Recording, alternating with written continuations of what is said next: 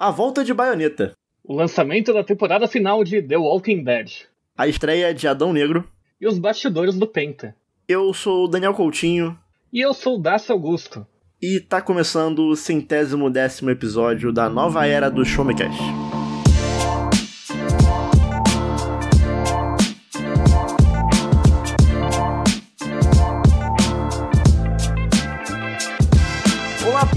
Está começando mais um episódio do Showmecast, o seu podcast de informação, tecnologia, jogos, filmes, séries e muito mais. Meu nome é Daniel Coutinho, eu falo do Rio de Janeiro e eu sou o novo apresentador do Showmecast junto dele, senhor Dácio Augusto. Se apresente, por favor. Olá, gente, eu sou esse nome aí que o Daniel acabou de falar, né? Eu tô. Eu escrevo no Showmetech e eu falo diretamente de Atibaia, grande São Paulo. Uma cidade bem bonita aí de morangos. Exato. E para explicar pro público que caso né, esteja um pouco perdido, é, se você estiver reconhecendo o meu nome é porque eu, eu era e continuo sendo o editor desse podcast que você está ouvindo. E eu já participei é, de uma gravação do Showmecast, assim como o Dácio. Você participou, né, Dácio, do, do, do, do Showmecast já? Eu participei de duas eras diferentes. Aí, tá vendo? Então, nós dois, a gente trabalha pro, pro Showmetech atualmente, e diante da, da saída aí do Arthur, a gente tá assumindo aqui o comando do podcast. A Letícia eventualmente ainda, ainda vai participar do podcast, porém com uma frequência um pouco menor do que anteriormente. Então a gente vai tocando aqui pra frente, é, continuando da onde eles pararam. E para estreia dessa nova temporada do Showmecast, convidamos aí um dos coordenadores do Showmecast, aí, o senhor Pedro Bonfim. Seja bem-vindo, Pedro. Opa, boa tarde, boa noite, bom dia, tudo bom? Como é que você está, meu querido? Tudo bem? Cara, eu tô sobrevivendo na medida do possível nessa semana do dia 3 de outubro, não é mesmo? E você, tudo bem? É, é Brasil. Estou Exatamente. no Brasil. Brasil. é isso. E no episódio de hoje a gente vai falar sobre as novidades do mês, no caso aí do mês de outubro de 2022, que vai ser um novo quadro aqui do Showmecast, onde no início do mês a gente vai tentar sempre trazer as novidades do mês em relação à tecnologia, jogos, filmes, séries e tudo mais. Tudo de importante que vai acontecer naquele mês.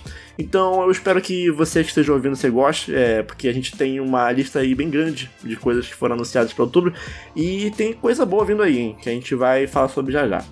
Lembrando que o Showmecast ele é um podcast do portal Showmetech, então acesse lá o site que nós temos matérias, análises e artigos sobre tudo isso que iremos falar no episódio de hoje e muito mais. Acesse lá em showmetech.com.br e se inscreva também no nosso canal no YouTube. Só você pesquisar lá no YouTube por Showmetech que você encontra a gente. Então vamos, é... senhor Dácio, não tem ninguém para eu pedir para subir a vinheta, né? Porque o uhum. Arthur ele sempre pedia para eu subir a vinheta, né, do, do, episódio, mas não tem, então, então, né? Então não, eu mesmo vou subir a vinheta, então bora lá que tá começando o centésimo décimo episódio do Show Me Cash.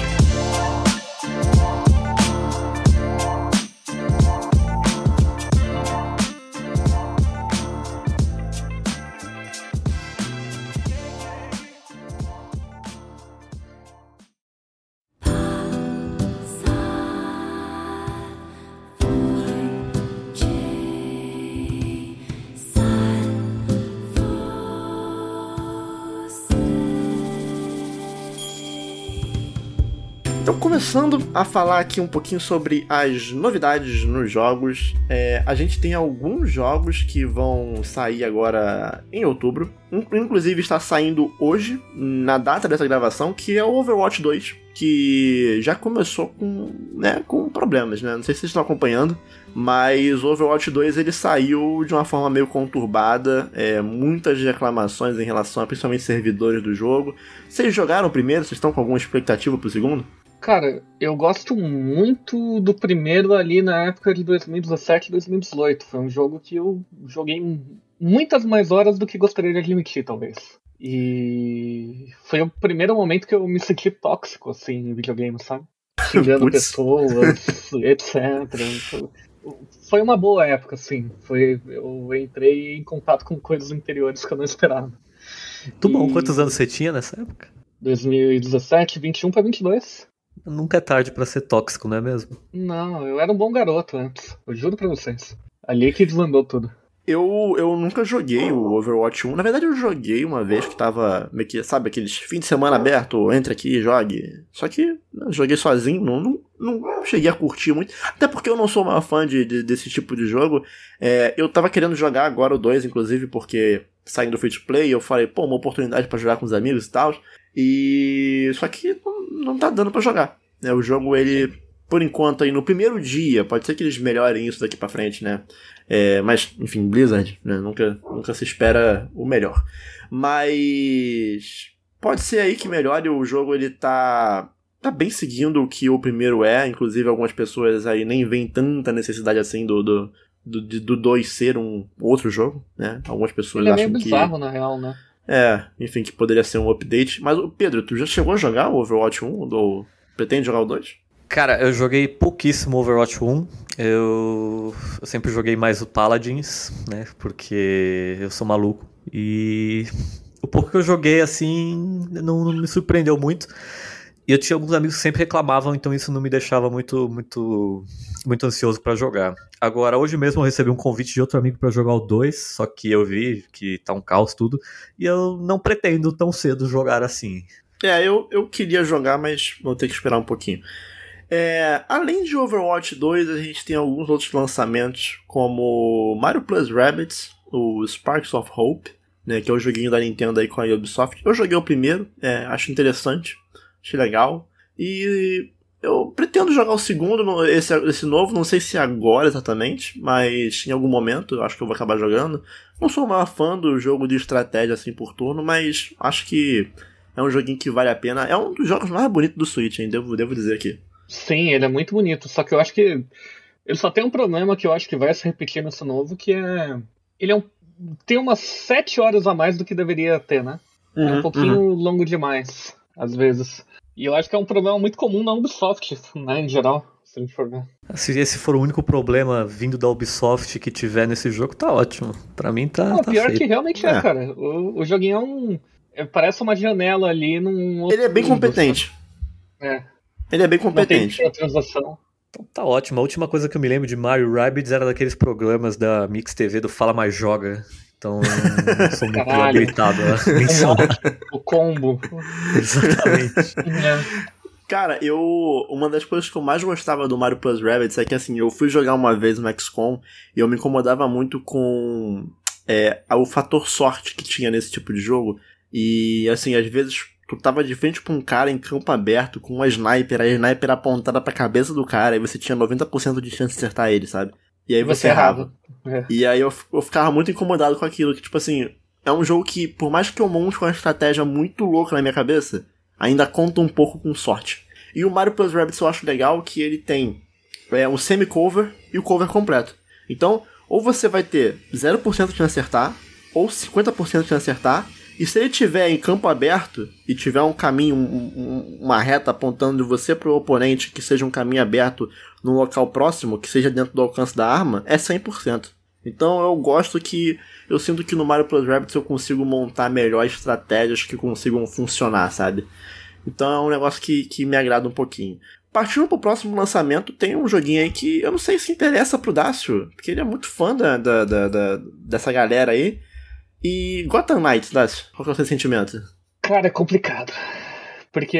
Não, não bota fé, não?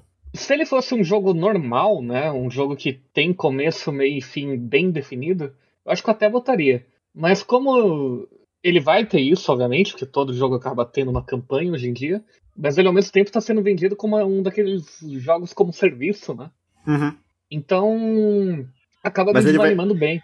Eu tô, eu tô um pouco por fora, né, pra ser bem sincero. É- Ele vai ser naquela, naquela pegada meio, meio que o, o, o Avengers, foi? Isso mesmo, De fo- ele é o- praticamente a resposta do Avengers do da DC, assim. Pô, que ótimo, né? Vamos, vamos copiar um jogo que deu super certo, né? Sim. E o mais errado. incrível é que não colocaram Batman como jogável, né? Você coloca, sei lá, uma pessoa que não acompanha muito quadrinho, qualquer coisa do tipo, né? E fala, sei lá, olha, dá pra jogar com capuz vermelho? O cara vai falar quem é capuz vermelho? Quem é se, Asa eu diria, Conheço Robin. se eu diria que vai ter o Batman vilão? Batman malvado? Porra, bicho. Eu sei, eu sei você- que o, o, o, o ele é muito fã, só que não de subversões com heróis que ficou malvado. Pô, daí você vai jogar Injustice, né? Sei lá. Faz qualquer outra coisa. Para com. Para de procurar a mesma narrativa em todo jogo, caralho. Porra. Mas aí é. Pedro, animado? Gotham Knights? Cara, vou te falar que não. eu não sou é. muito fã de, de super-herói nem nada do gênero. Eu joguei um pouquinho dos Batmans de PS3, PS4. Não gostei, sei que sou a, a esmagadora minoria e tudo bem. Eu sei que é um bom jogo, eu só não sou muito fã mas não é o tipo de jogo que me atrai muito. Inclusive, o que me atrairia é justamente esse conceito meio diferenciado de eu não vou jogar com o Batman, eu vou jogar com alguma personagem diferente porque o Batman morreu. Isso uma pessoa como eu, isso me chama mais atenção. Então eu daria, eu daria mais atenção pro jogo partindo desse, desse princípio. Agora, se fosse só um jogo com o Batman, não. Mas, assim, no geral, o interesse tá. Mas, Pedro, eu te faço uma pergunta. Hum. Você não acha que o Batman não vai aparecer na metade do jogo? Ah, cara. Essa é a solução Deus Ex Machina do negócio, né? É, é só. Ou então a recompensa pro, pros fãs mais nichados, que é jogar o Batman ali. Mas é, tanto faz, na real. E assim, aí no final vai, um vai ter uma referência ao Coringa. É, então. E uma risada. É, quem diria? Mas eu devo admitir um negocinho aqui, um pecado. Posso admitir um pecado? Eu nunca Pode. joguei os Batman da. né? PS3 aí, é, PS4, nunca joguei. É, eu quero jogar, eu pretendo jogar. É uma das pendências que tá aí que eu vou matar aí. Que vai ser antes de Gotham Knights. Que eu não sei se eu vou querer jogar. Mais um dos jogos que eu quero muito jogar e que tá aí para sair finalmente em outubro é Bayonetta 3, que Bayonetta é, um, é uma das minhas franquias favoritas, assim, é herói dos jogos. É, e eu tô muito animado pro terceiro. É um jogo que é muito confortável para mim. Eu adoro jogar baioneta. Não sou o tipo da pessoa que vai atrás de entender a lore das Umbra Witches. Não, não, nunca entendi muito bem não. Mas eu adoro jogar baioneta, adoro né, o gameplay ali, o feeling. Acho que a Platinum acertando né, em cheio no gameplay. Eu acho que as obras mais que eu mais gosto da Platinum, assim, em combate é o Bayonetta 2, justamente, e o Nier Automata, né, que a gente vai falar em breve. Mas Bayonetta 3 é um jogo, pô, que eu tô animado, cara. Eu acho que ele é possível estar tá aí entre os meus melhores jogos de 2022 aí. Eu nunca joguei nenhum Bayonetta. Pô, bicho, joga. É, é, é legitimamente divertido. Ainda mais que você gosta de Devil May Cry, não gosta? Eu gosto bastante. É que Bayonetta foi um negócio que eu tive o PS3, né? Uhum. E a versão de PS3 do jogo, desde aquela época que a gente nem ligava muito pra FPS ainda, né? Falavam que rodava igual cocô, assim. O, uhum. a, vers a, versão de PS3, se eu não me engano, chegava a ter momento que ficava com 5 FPS, tá ligado? Uhum. Uhum. Sabe aquela fase do Smash, da baioneta? Que é, eu acho que é um tipo, uma torre do relógio? Uhum, sei. É, é uma fase, né, no jogo mesmo. É, é o início do segundo, se eu não me engano, uma parte do segundo. Eu acho que era do 1, que eu lembro que todo mundo comentava: olha, o Wii U roda melhor que o PS3, etc. Ah, sim. É, não sei, pode ser. É porque tem, tem mais de um momento que tem torres. É, torres é um sim. negócio meio. que acontece em Bayonetta. E, e daí depois no Wii U simplesmente jogando muito caro, né? E o Wii U tinha poucos jogos assim. É, mas assim, no, no Switch o, o lado bom é que tem o, o, pacote lá, né? Que vem o 2 e o 1. Um mais 2, né? É, eu acho que, que vale tu dar uma olhada. Acho que é um jogo bem, bem competente e vale a pena dar uma olhada. O Pedro jogou algum? Cara, eu não cheguei a jogar nenhum Bayonetta também, mas eu vi bastante gameplay. Porque eu gosto muito de hack and slash, né? É uma coisa que eu gosto de sentar o dedo no botão até perder a pele. É isso aí. E eu concordo com o Daniel que, assim, ele tem um feeling muito bom. Mesmo para quem só tava assistindo como eu, eu acho que o feeling dele me pegou, assim, eu quero muito jogar um dia. Quem só jogou no console YouTube, né? Pois é. Cara, eu gosto muito do Bayonetta porque tem toda a questão do... Além de você ter os combos, tem o timing, né, do... do você tem que desviar na hora certa e tem o witch time, que é o jogo ficar meio em câmera lenta e você consegue fazer uns combos, então é um negócio satisfatório que tem aquele lance né, do, do, do risco-recompensa, né, de que você tem que desviar no último segundo, mas se tu ganha, se tu consegue, é um bagulho muito satisfatório que você consegue meter um combo ali na cara dos bichos que estão meio lerdão. Inclusive tem alguns bichos que pedem isso, né? Porque tem alguns bichos que são muito rápidos e eles pedem que você consiga fazer esse desvio no último tempo. Então é um jogo que eu tô animado. É... Call of Duty Modern Warfare 2 eu botei aqui na pauta. É Call of Duty, né? Uhum.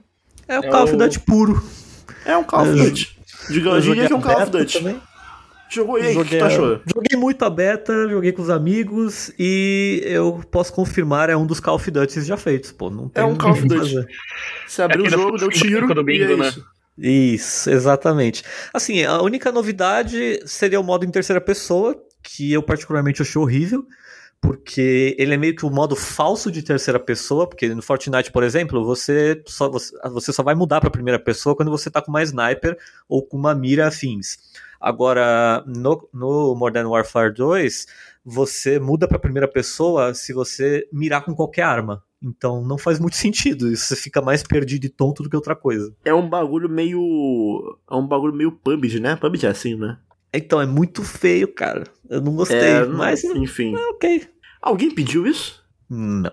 Ah, então. Deve né? ter algum enfim.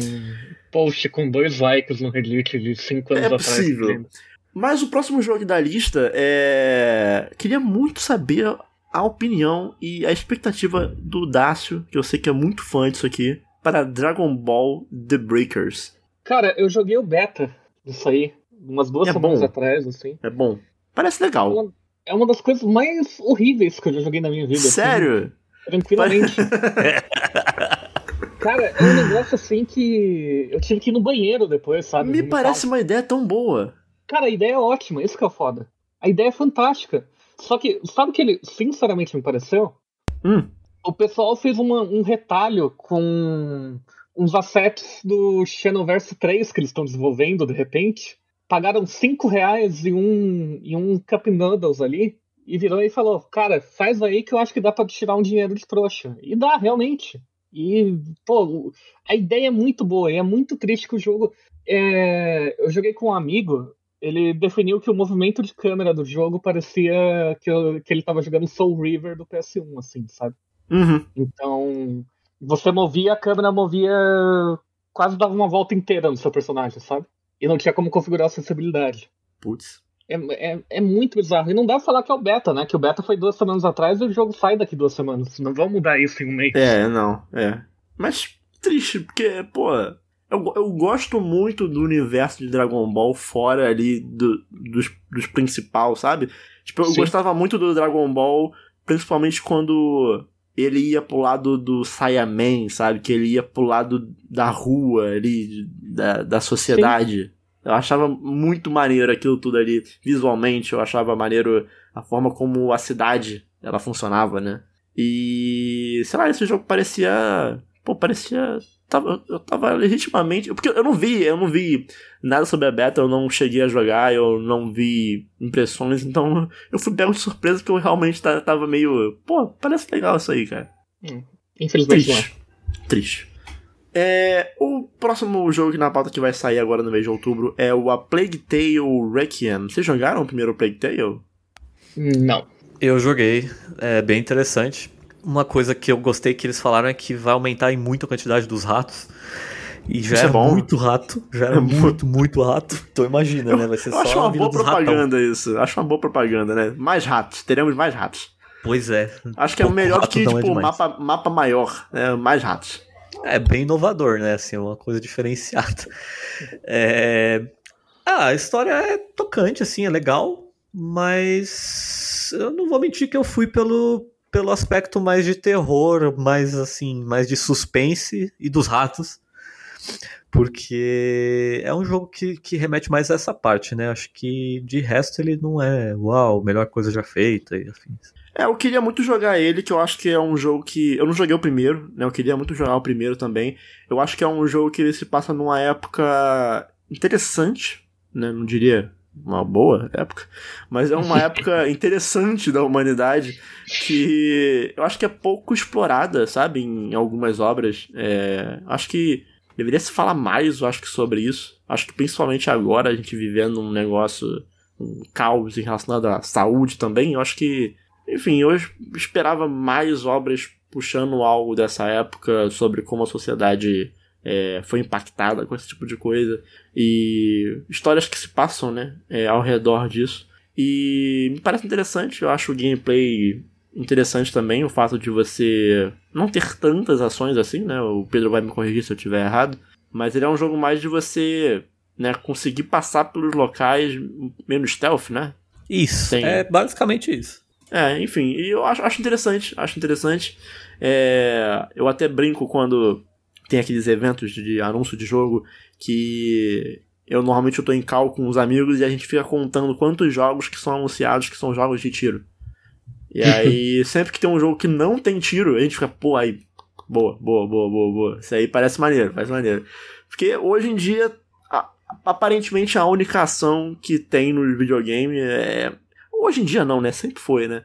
Mas aparentemente existe uma, uma certa limitação em relação ao número de ações que uma pessoa pode fazer num jogo que é normalmente só matar, né? Chegou então, até no jogo de luta as armas. É foda. é, então. É. Mas, enfim, tô animado pra Plague Tale, Requiem. E e dois jogos que estão vindo aí que eu coloquei na pauta. Na verdade, são três jogos, mas eu, eu quis dar uma, um destaque maior para dois, porque são meus jogos, um dos meus jogos favoritos aí, né? Os dois. Mas tem novidades chegando pro Nintendo Switch que foram anunciadas em, em Nintendo Directs aí no, do passado. Então a gente tem o No Man's Sky saindo pro Nintendo Switch, que eu tô muito curioso para ver como é que vai ser a performance desse jogo. Tem também Persona 5 Royal e Nier Automata. Esses dois últimos, inclusive, assim, eu acho que é Acho lindo esse jogo que tá saindo no Switch. Eu acho que eu, é mais um motivo para eu rejogar eles de novo. E pelo jeito, o jogo ficou perfeito assim no Switch. É, o jogo ele não, não parecia ser né, tão, tão pesado assim. Acho que. É... O Persona 5 Royal também. Parece que é um jogo que não. Parece inclusive que é a melhor plataforma para jogar ele deve ser o Switch, sabe? Ah, sim. É... Esse tipo de RPG muito social num portátil fica perfeito, né? Essa Pô, é a verdade. É, eu, eu, eu, eu acho uma delícia jogar principalmente um joguinho de turno, sabe, no Switch, porque eu particularmente eu não gosto tanto assim dos Joy-Con.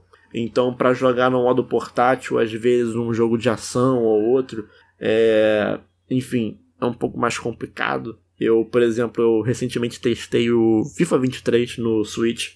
E é aquela, né? Versão Legacy, né? Aquela versão que é a mesma versão todo ano. Mas tá decente, tá ok, é jogável, é muito caro, não compre.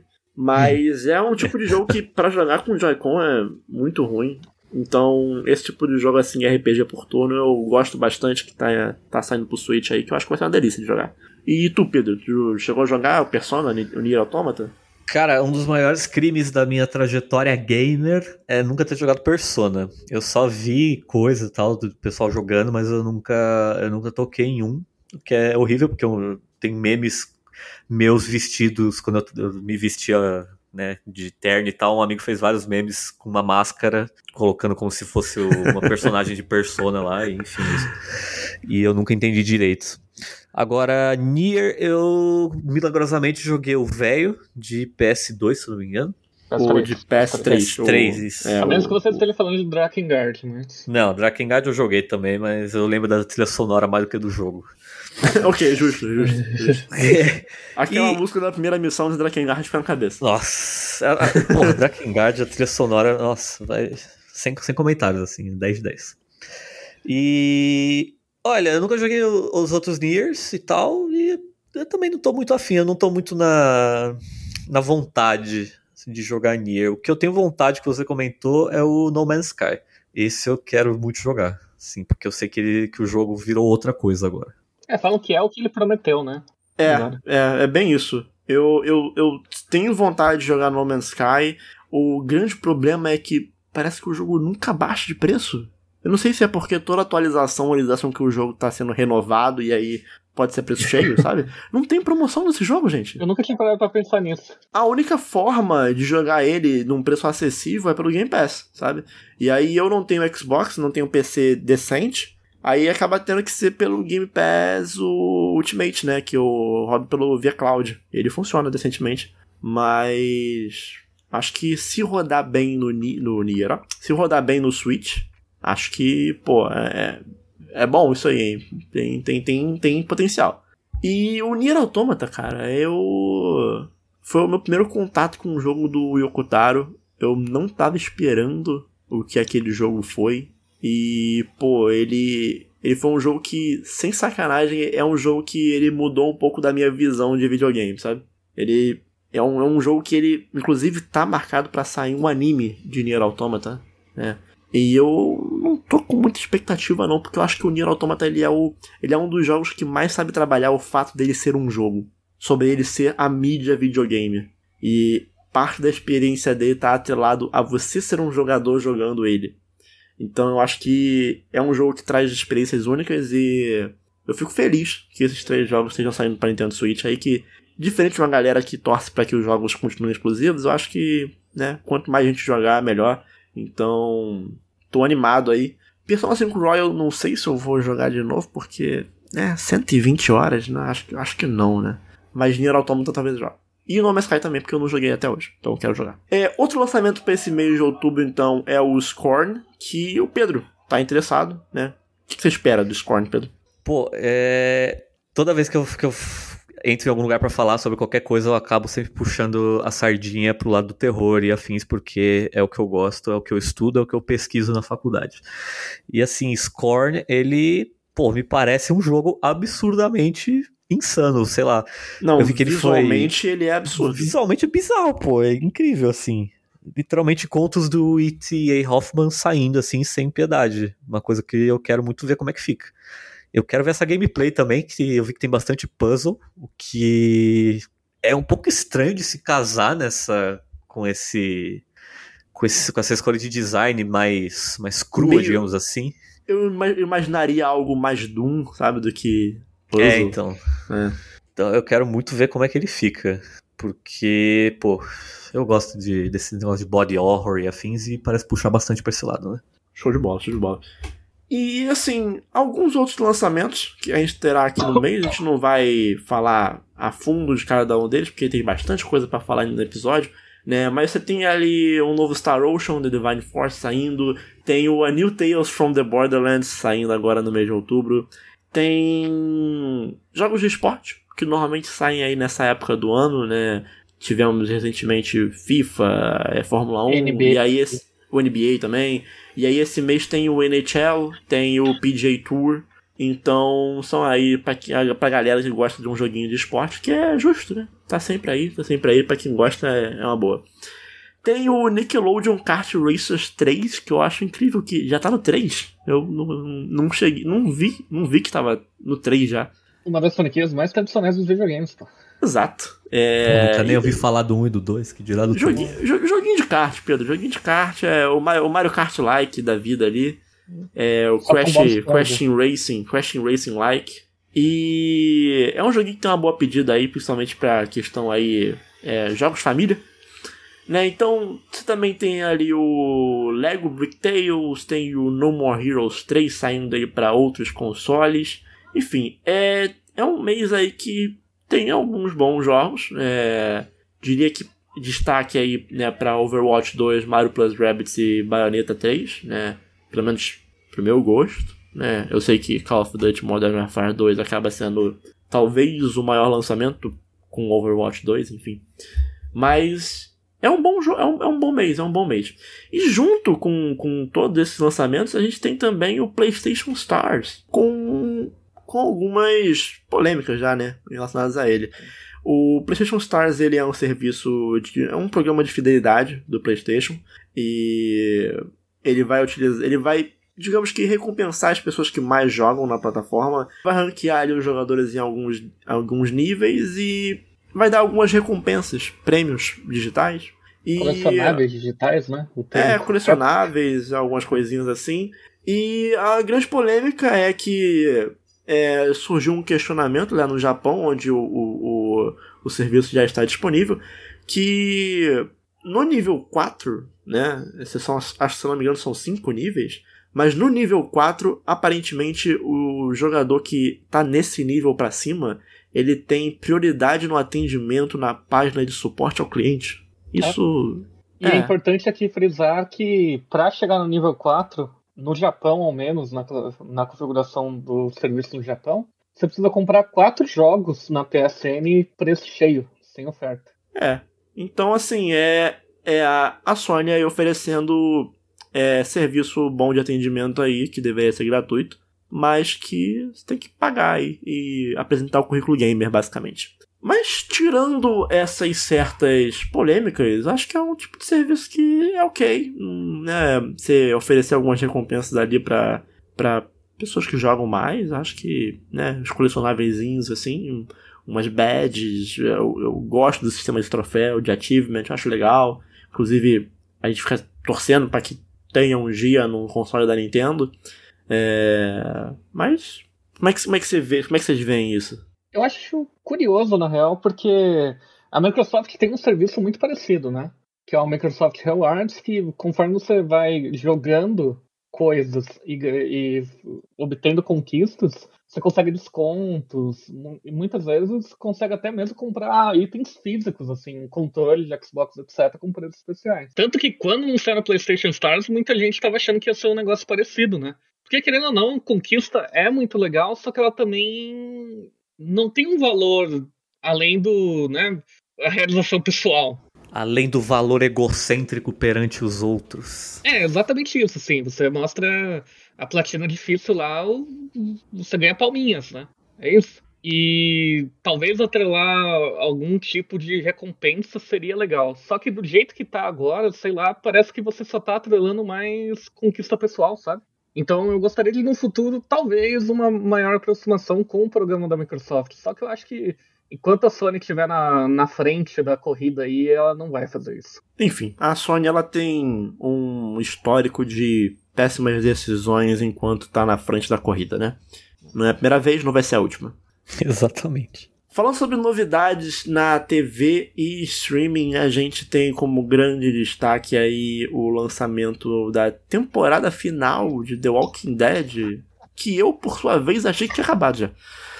Desculpa a minha ignorância. Mas, Pedro, você curte? Visto que você é um fã de terror, hein? Eu assisti The Walking Dead até acho que a sexta, sétima temporada, e aí começou a ficar difícil de engolir e eu parei. Assim, não tá eu legal, também. Não? Ah, chega uma hora que cansa, sabe? Não tem aquela fluidez que tem no quadrinho. A uhum. série ela dá uma engasgada e ela cria umas coisas que, pô, assim, eu pessoalmente ah, talvez seja muito xingado. Talvez não, com certeza, mas eu acho que o personagem do Daryl, que servia para dar um respiro um pouco diferenciado para a série de TV, acabou fazendo, tendo o efeito contrário a partir ali da sexta, sétima temporada. Aquilo começou a ficar meio, ah, tá, esse cara, tá bom. Ah, é o lobo solitário que resolve tudo, tá bom. Ah, ok. Então, mudou, mudou um pouco do que era o original, né? É, eu fiquei meio, ah, tá. E de sete temporadas depois, meu, não, aguento, não dá mais, cara. Não aguento. Hum. Walking Dead, pra mim, eu assisti até começar a adaptar o arco do governador na série. E foi meio triste, na real, porque o quadrinho é uma das grandes obras, assim, da mídia dele. É, ele tem um começo, meio e fim muito bem estabelecido, sabe? E o final, inclusive, é um, dos, um negócio bem impressionante, assim. Uh, a série se perdeu muito. E eu acho que é muito por causa do formato enlatado, assim, de produção estadunidense, estadunidense né? É, tem que ser por temporada, tem que sempre tentar estar tá fazendo audiência, etc. Que não foi um problema que o quadrinho teve, né? Então, eu acho que eu abandonei lá pela quarta, quinta temporada, um pouco surpreso, como igual o Daniel, assim, que tenha chegado até 2022. Mas espero que para os fãs seja um bom final, assim, de verdade.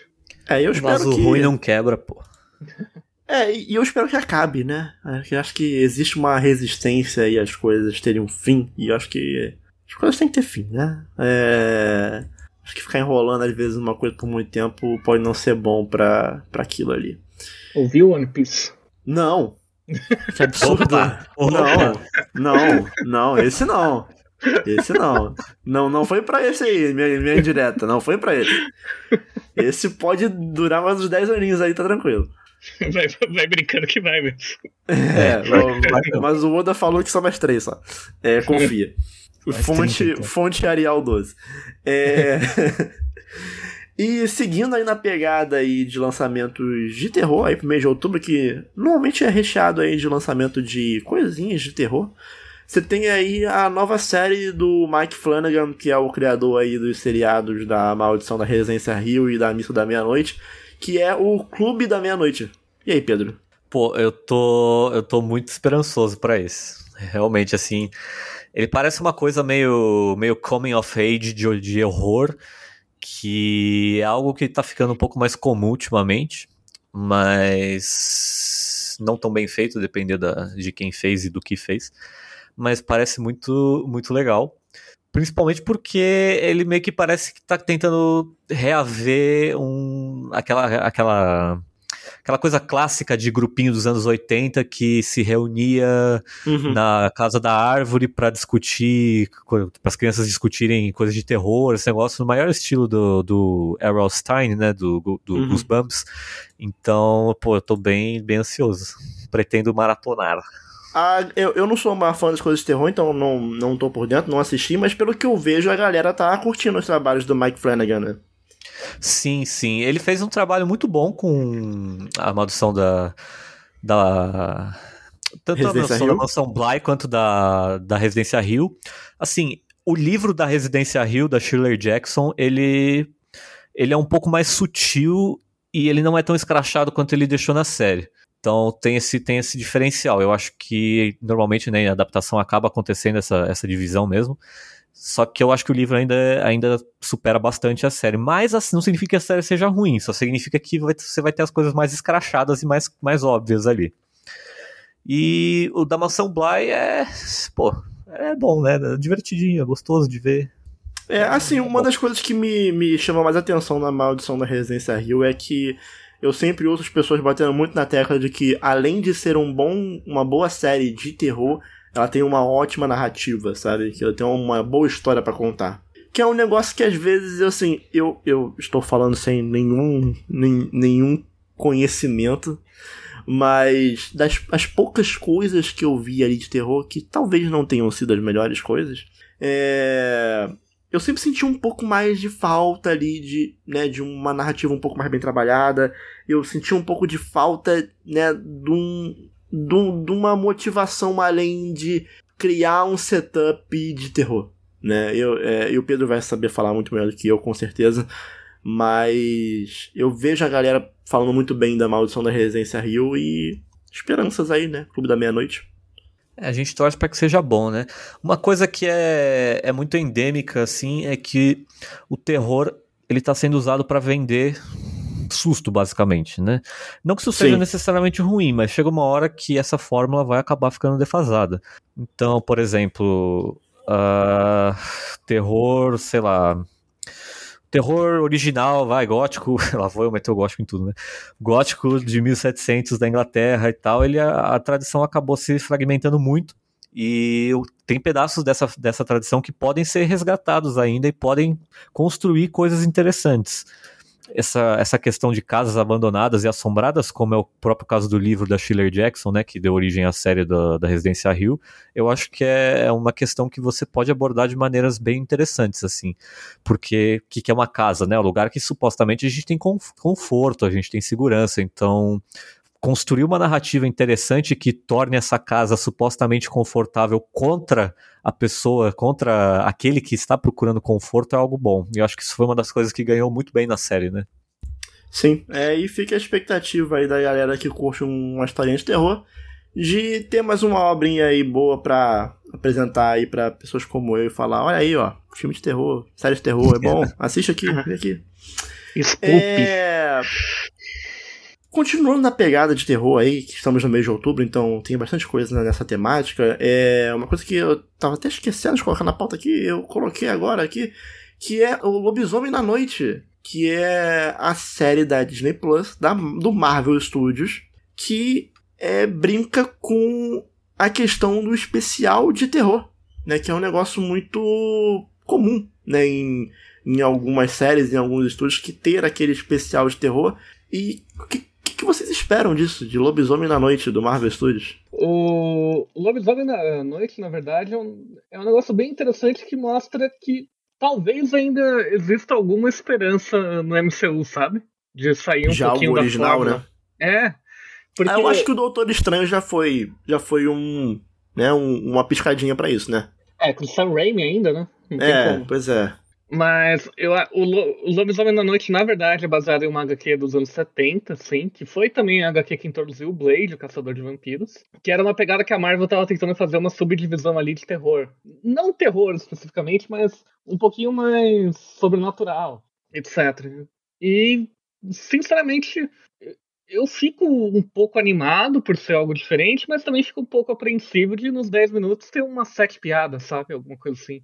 Uhum, eu, uhum. eu tô um pouquinho calejado já, sabe? E, Pedro, tu, tu, tu acompanha o MCU? Tá animado pra isso aí? Olha, meu paladino, é, eu tenho um certo estigma com o herói, como eu comentei antes, então eu não acompanho nada, nada, além das críticas que eu reviso no site. Fora isso, eu não sei de nada. É uma, uma forma, é uma forma de acompanhar. eu admito que eu não. Eu, a única série da Disney Plus que eu vi foi é, WandaVision, que eu achei a premissa interessante, né? Mas, enfim, não sei se eu vou ver, mas acho legal. Acho legal o MCU brincar aí com novos formatos. Acho que. É, podem, podem dar na mão de coisas de diretores mais autorais aí, essas séries, esses filmes da, do MCU, para brincar um pouquinho com a fórmula ali que já existe há muito tempo e ela não se altera muito, né?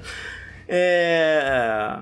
A última coisinha de terror aqui é, é o Gabinete de Curiosidades de Guilherme Del Toro na Netflix, que promete aí ser uma coleção de terror, que vai contar aí oito histórias, é, foram selecionadas aí pelo diretor Guilherme Del Toro.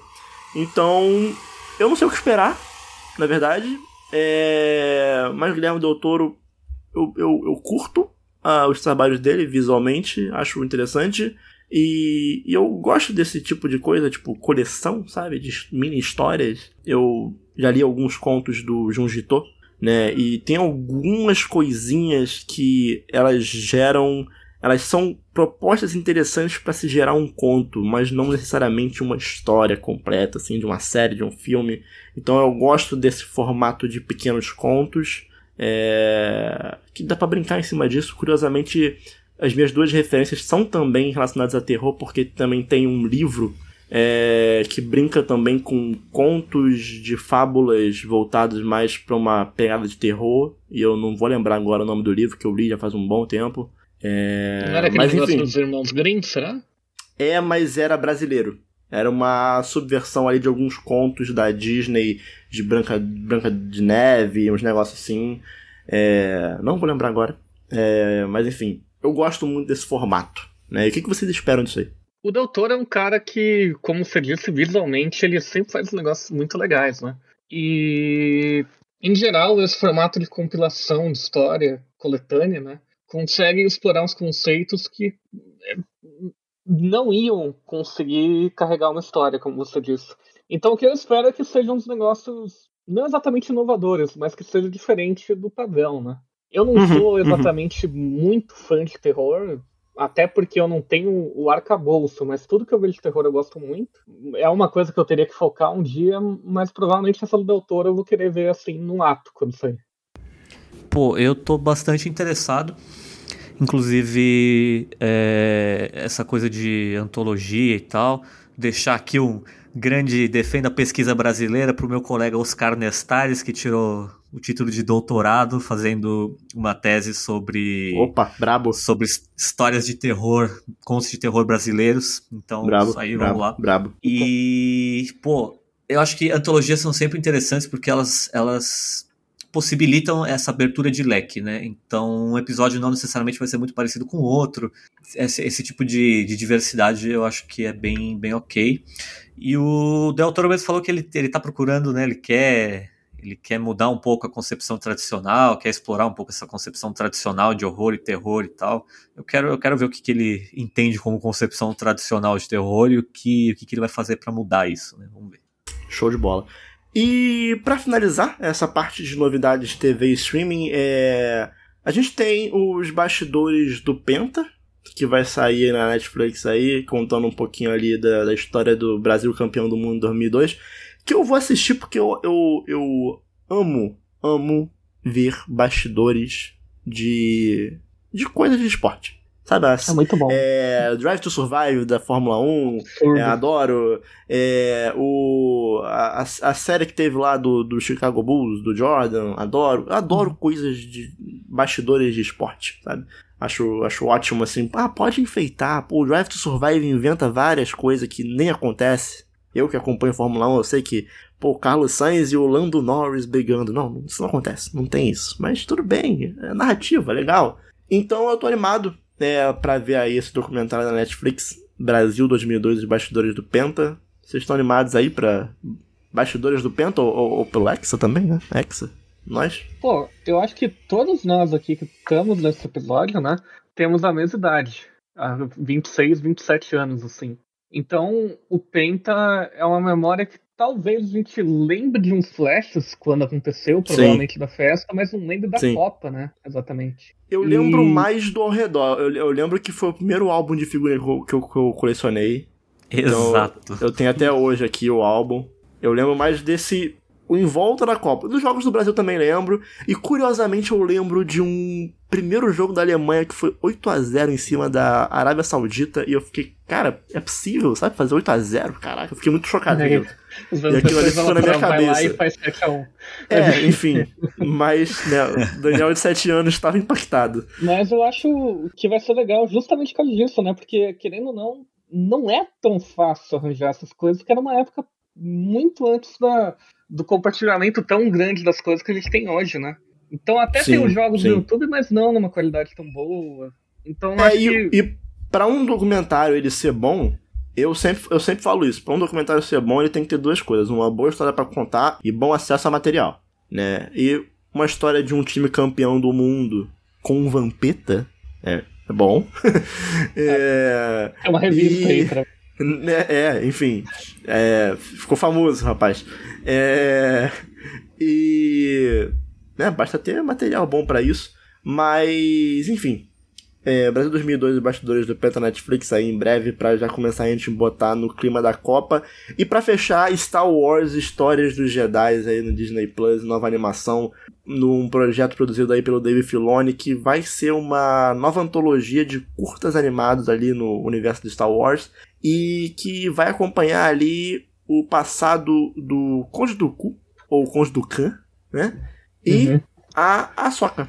É, Dácio, eu sei que você tá mais empolgado do que eu para coisas de Star Wars, porque, como eu te falei, o meu amor por Star Wars morreu no episódio 9 e eu até hoje não consegui recuperar ele. Cara, não é nem estar tá empolgado assim, porque eu acho que eu...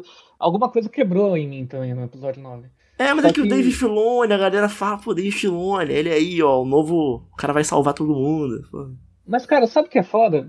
Uns anos atrás, o que era maneiro, o que era legal Star Wars é que tinha um negócio limitado, sabe?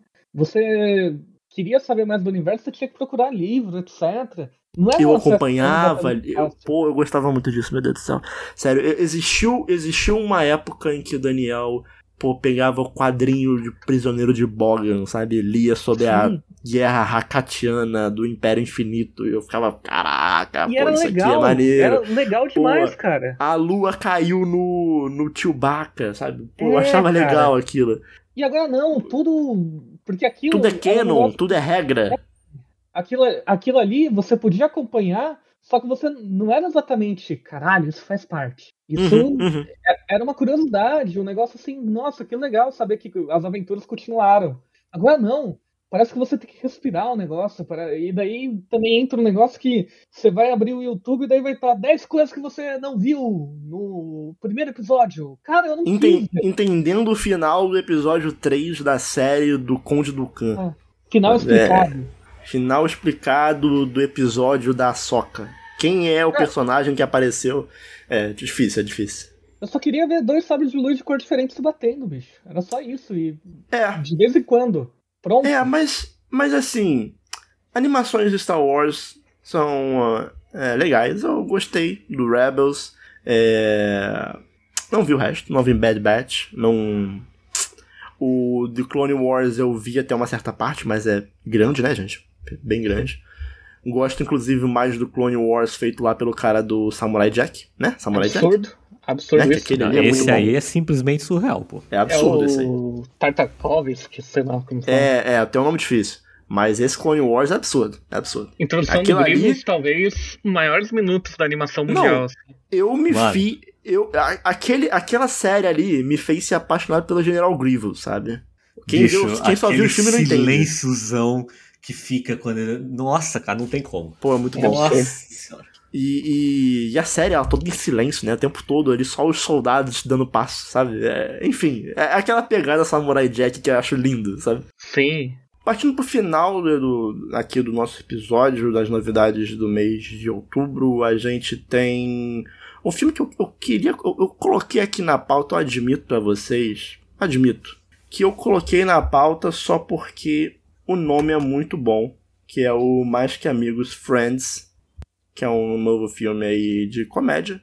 É, do, do Universal Pictures, e é só isso. Eu só, eu só queria falar esse. Eu só queria citar isso aqui. Eu só não queria que isso passasse despercebido, sabe? É, o nome do. vai datar o título? Eu não sei, porque o. Assim, o título original do filme é Bros. Como é que você traduz isso? Como é que você adapta isso? Mais que amigos, friends é. Pô, parabéns. parabéns quem, quem teve essa ideia. Mas, enfim, aquele tipo de. de coisa que só quem, só quem viveu sabe, né? Daqui uns anos eu acho que alguém vai pegar e vai falar, gente, o que, que é isso aqui, sabe? Mas, enfim. É. Não diria que é uma grande época aí pra cinema, né? De filmes mais badalados. Obviamente que vai, vão ter bons filmes que é, eu não conheço ou que tá aí por fora do, do grande público. Mas ficando aí, o- acho que os dois principais lançamentos que tem aí pra esse mês é o Halloween, é o Halloween Ends e o Adão Negro, né? Que é o novo lançamento aí da DC aí que né, estamos sendo bombardeados por anúncios do The Rock. Aí acho que, Sim. né?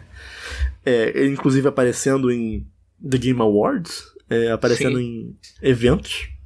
E É um filme que vai pegar duas cotas, né? A cota de super-herói e a cota do The Rock anual, né? É, pois é. Assim, eu fico feliz que não é o The Rock usando uma roupa marrom na selva. De novo.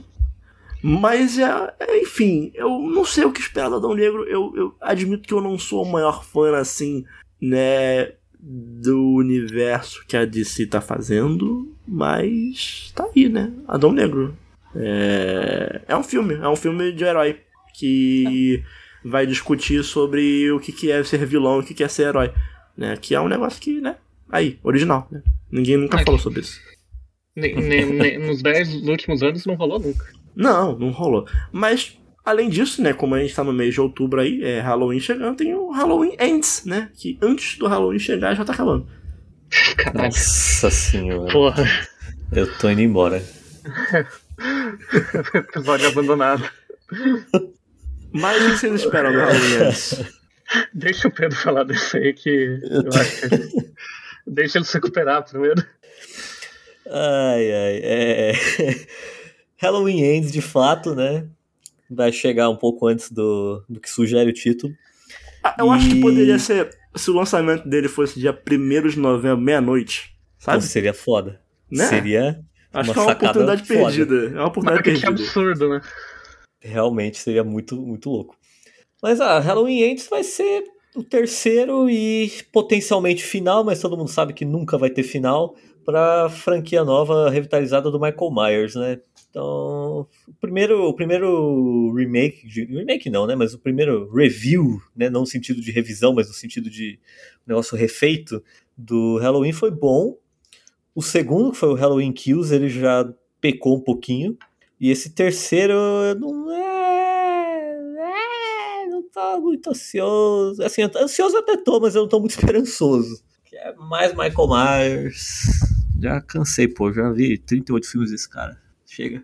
Eu admito É. que quando eu escutava Michael Myers, eu pensava que era o ator do Austin Powers. Pode ser, pode ser, por que não? E daí eu pensava que era uma franquia de horror que era protagonizada pelo ator mesmo. Um- uma autobiografia meio maluca. Citando Se a Play como TV eu- novamente, ela passava muito trailer dele, desse- do filme de 2009, 2010 da franquia. Eu ficava, cacete, por que isso? Passava o trailer depois de um. De um clipe de Need for Speed tocando Linkin Park. Isso, ou então um trailer de, sei lá, é, Dragon Ball Raging Blast 2 tocando a abertura de Death Note. Ad, admito, admito que eu adorava, adorava ver jogos com músicas boas no fundo. Mas é isso. É, cobrimos aqui, acho que, as grandes novidades de outubro de 2022. A gente vai se encaminhando para o final de mais um Show Me Cast, dessa vez de número 110. É, espero que vocês tenham gostado né, desse novo formato. É, gostaria de agradecer ao Dácio né, pela companhia e por ter aceitado né, o convite aí junto comigo para a gente tocar junto esse projeto. É muito mais fácil tocar um projeto quando eu sei que eu tô com um amigo do lado, então queria agradecer aí de coração, Dácio. Agradeço demais, eu tô muito feliz também com o projeto. O Daniel, eu acho que é uma das pessoas, um dos grandes apresentadores assim de podcast do país. É... Aí forçou, forçou, forçou. Não, não forcei não, você é um ótimo host, cara, de verdade. E fico feliz de estar no projeto com ele, assim. Espero que vocês acompanhem a gente nessa jornada aí. Show de bola. Se você quiser é, seguir a gente nas nossas redes sociais, você pode seguir em arroba e Dácio ACBGS no Twitter, que não é, não é uma homenagem à BGS, né, Dácio? Não é, é meu nome é abreviado. É, Você... tá, tá, vindo, tá vindo aí a BGS, mas não é tá. só. Semana que vem. É, você também. Não, na verdade é essa, desculpa. Essa semana, é verdade. é... E eu gostaria de agradecer também ao nosso convidado, Pedro. Muito obrigado aí pelo tempo. Foi ótimo gravar contigo, cara. A gente já se conhecia ali só pelo chat ali do, né, do Slack. É, mas foi bom trocar essa ideia. É, queria deixar aí o espaço no final do episódio para que você se despedisse da galera e deixasse um recado aí, suas redes sociais, caso queira. Beleza, eu que agradeço, gente. Estamos sempre aí, né? Seja pelo Slack, seja pelo Instagram, seja aí pelas sombras ou pelos rituais sangrentos da vida. Pedindo card. Exatamente, pedindo card. Lembrando aí que outubro é o mês do Halloween, então sejam bastante spooky, sejam bem travessos, tenham consciência social e. Importante, importante essa parte. Bem importante. E é isso aí. Se alguém quiser me seguir em alguma rede social, eu tenho Instagram, é, corvofunesto. E é isso. Beijinhos. O Pedro está na força máxima nesse Halloween, gente. Cuidado. Sempre. Se for lua cheia, cuidado. Então é isso. Muito obrigado a todos e até semana que vem com mais um Show Me Cash. Falou! É...